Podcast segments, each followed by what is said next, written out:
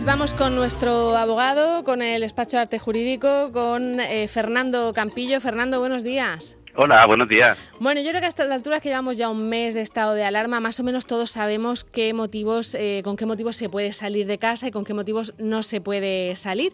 Pero eh, yo creo que, que, a quien más que menos a lo mejor ha visto controles de policía eh, o controles de, cualquier tipo, si me paran, por ejemplo, ¿qué, ¿qué, documentación tendría que llevar, Fernando? ¿Estoy obligada a llevar mi, mi DNI si salgo, aunque sea para comprar el pan?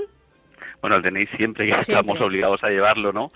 Eh, realmente lo, lo, que se trata es, de, es de, de, alguna forma, poder justificar cuál es el motivo por el cual nosotros estamos circulando por la calle. eh, por ejemplo, una persona que va a trabajar, pues basta una declaración responsable de su empleador, o si es un autónomo, pues por ejemplo, su alta en el impuesto de actividad económica, que es un documento que se saca por internet en un minuto, eh, pues para poder justificar, ya no, mire, yo es que he ido a trabajar, o este es mi motivo, este, esta es la circunstancia. En el caso, por ejemplo, de un padre que va a recoger a, que va a recoger que tiene el régimen de visitas con su hijo, pues tendrá que llevar, tendrá que llevar la copia de, tendrá que llevar la copia de la sentencia para que la policía pueda verificar que efectivamente pues hay un régimen de visitas que hay que cumplir.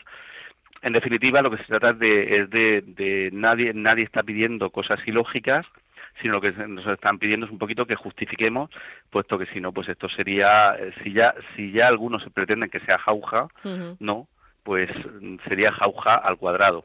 Bueno, y si voy con mi perro, pues evidentemente estoy paseando a mi perro, ¿no? Eso es una cosa ya, más Estoy paseando a mi perro, estoy paseando a mi perro, pero eso no me autoriza a irme al Valle Perdido, o sea, me autoriza eh, a estar cerca de mi casa, eh, al final la policía lo que está aplicando es una cosa que se llama criterios lógicos. Oiga, mire usted, vamos a ver. Eh, ¿Cuál es el...? O sea, yo vivo, vivo en el zigzag. Sí. Vivo en el zigzag. Eh, eh, no tengo que ir al malecón, ¿no? no tengo que ir al malecón, efectivamente. Pues mire usted, me voy al Carrefour, que está al lado, y ahí hay un jardincico. ¿no? Entonces siempre las inmediaciones. Al final lo que se trata es de buscar una, de buscar eh, un criterio lógico. ¿Cuál es el objetivo? O sea, el objetivo no es fastidiarnos. El objetivo es que si, si todos, si, vamos a ver, eh, ¿por qué no? Pero mire usted, si es que yo hago deporte y a mí no me hace daño a nadie. Pues mire usted, indudablemente usted si hace deporte no hace daño a nadie. Pero si todo el mundo decide hacer deporte al mismo tiempo, menudo confinamiento que tenemos, ¿no? Entonces, lo que se trata es, en la medida de lo posible, pues mantener esa, esa, esos criterios, eh, insisto, lógicos. Y tenemos que eh, llevar documentación que acredite lo que estamos haciendo, ¿no? O sea, si hemos ido a la compra, el ticket de la compra, si hemos ido...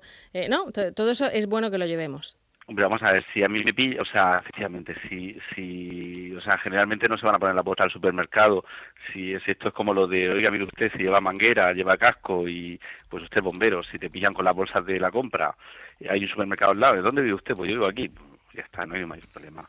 La policía no, no, no se está, o sea, está manteniendo eh, unos mínimos para sobre todo para tratar de, o sea, si, no estuviera, o sea, si, si no estuviera la policía, ayer, leía, no sé si llevábamos ya, no sé, casi medio millón de multas, ¿no?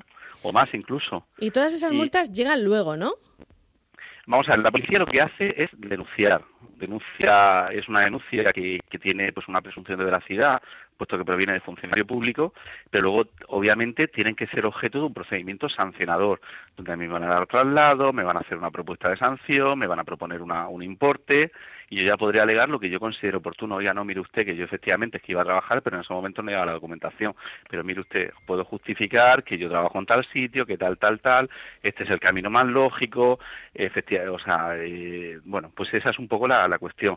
Mm, esto es, esto en estos momentos de estos que, de, eh, o sea, que como ciudadano, eh, o sea, como ciudadano, eh, pienso una cosa y como jurista pienso otra, ¿no? Luego incluso es posible que las sanciones, no, claro, como ciudadano digo, oiga, mire usted, aquí estamos todos confinados. Hay que cumplir, hay que cumplir. Hay que cumplir, efectivamente. no, se trata, no... se trata de animar a la gente a que no cumpla, sino de saber un poco, eh, pues, cuáles son nuestros derechos incluso en estado de alarma, Efectivamente. Y el problema que hay es que cuando se, cuando se, el, estado, la, la legislación del estado de alarma, que es una norma del año 81, una ley orgánica del año 81, cuando se hicieron esas leyes que para desarrollar la Constitución, pues remite directamente de forma genérica, dice, las conductas contrarias serán sancionadas conforme a la ley.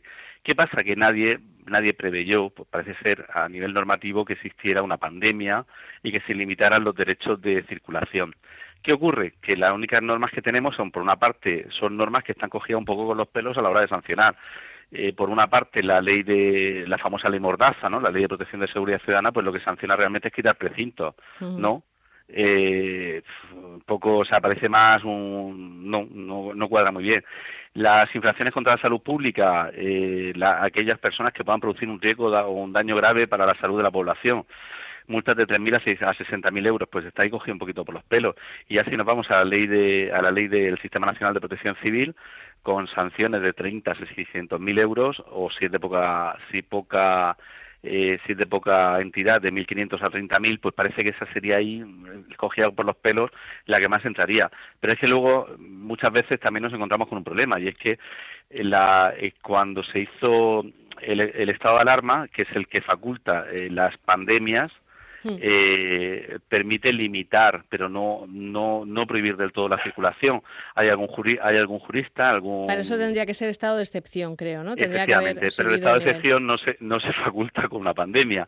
Insisto, esto nos ha pillado todo muy de nuevas. Eh, posiblemente, pues, no, se, no es de extrañar que, que alguien, cuando terminemos todo esto, pues decida pegarle un repaso a esas leyes e incluso prever un sistema de sanciones propio porque ahora mismo pues nos ha pillado un poquito a todos a contrapié. Igual que no tenemos protocolos de sanidad, no tenemos protocolos de económicos, pues no tenemos protocolos jurídicos para saber con qué hacemos con Y una cosa, lo que sí que lo que sí que creo que puede ser un buen consejo es que no se le discuta al policía que te ha puesto la, sanción, ¿no? Ya habrá tiempo cuando llegue de discutirlo, lo digo porque habrá gente que a lo mejor se ponga nerviosa y, y se le enfrente al policía y eso siempre es peor, ¿no? Indudablemente la policía no está para que se le enfrente. O sea, uno puede siempre con, con, la, con la mayor educación y el mayor de los respetos eh, puede mm, mantener una conversación diciendo, miren, eh, pero ya la vez que el policía le comunica que va a denunciarlo, lo que no hace, o sea, lo que no puede hacer es ponerse hecho un argumento, ¿no? Eh, porque incluso ya entraríamos en un, entraríamos en una cuarta categoría que yo no he mencionado, que es el delito de, el delito de desobediencia, ¿no?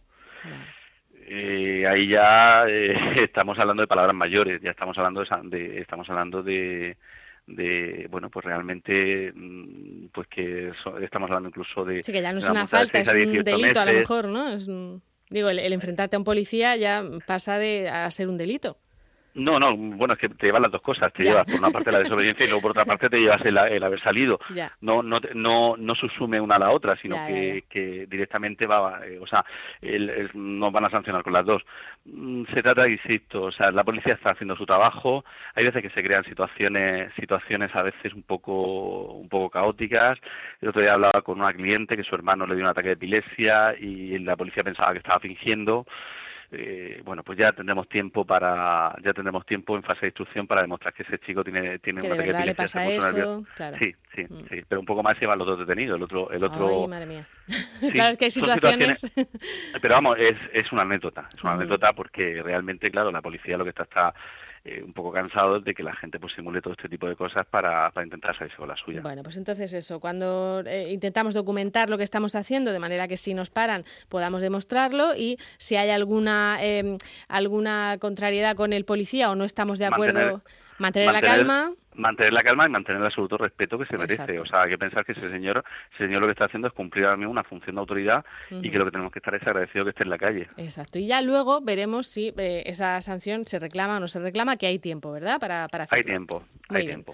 Bueno, pues nos quedamos mucho más tranquilos con nuestras dudas aclaradas. Gracias, Fernando. Gracias a vosotros, como siempre. Un saludo. Hasta luego.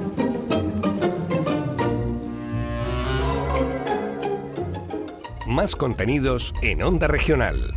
EORM, el nuevo canal de contenidos digitales.